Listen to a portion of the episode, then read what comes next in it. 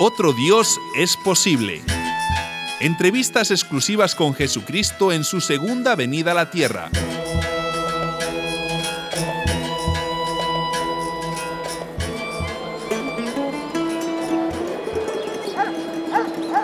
Nuestra unidad móvil se ha desplazado al sur de la ciudad de Jerusalén. Este barranco es conocido como el Valle de la Gena.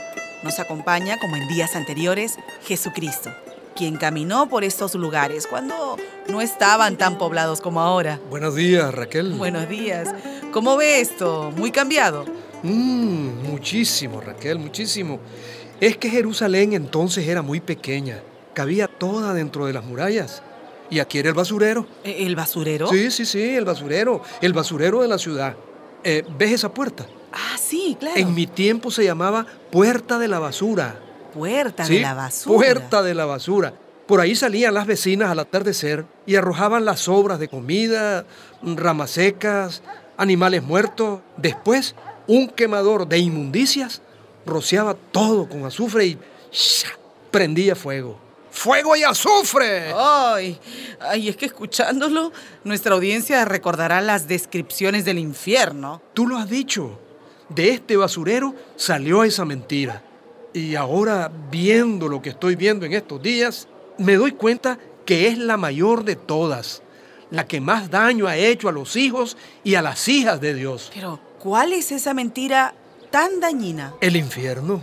Pero, ¿no fue usted mismo el que predicó sobre el infierno? Yo prediqué el amor de Dios. No, se habrá olvidado, pero en varias ocasiones usted se refirió al llanto y el crujir de dientes que habrá en el infierno. Es que cuando me indignaba viendo tantas injusticias, yo decía, más te vale entrar manco o cojo o ciego en el reino de Dios y no que te quemen entero junto con la basura en la gehenna.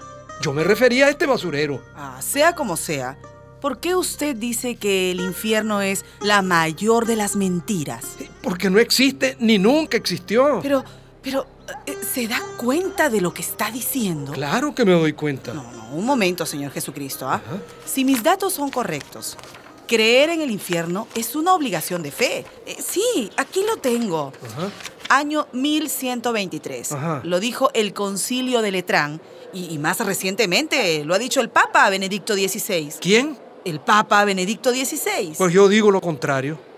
No se puede creer en Dios y en el infierno. ¿Y por qué razón? Porque Dios es amor. ¿Cómo puedes pensar que Dios tiene preparado un calabozo de torturas, un lugar de tormentos infinitos para castigar a sus hijos desobedientes? Ese no sería Dios, sería Herodes. E- Entonces, Dios no castiga a los pecadores. Dios es como aquel padre que tenía dos hijos. Uno era bueno, cumplidor. El otro, un granuja. Al final el padre recibió a los dos, al bueno y al pródigo. Ay, y tanto canalla que hay en este mundo. Los que arman las guerras, los que matan inocentes, los que torturan. Ajá. ¿Qué? ¿Van a quedar sin castigo?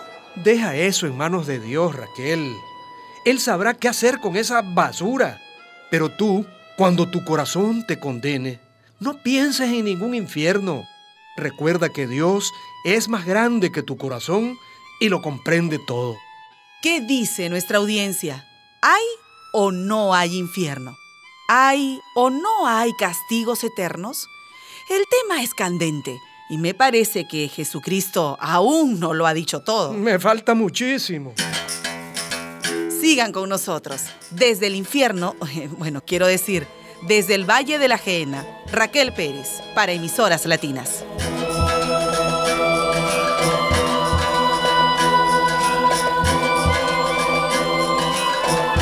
Otro Dios es posible. Entrevistas exclusivas con Jesucristo en su segunda venida a la tierra. Una producción de María y José Ignacio López Vigil con el apoyo de Forum Sit y Christian Aid.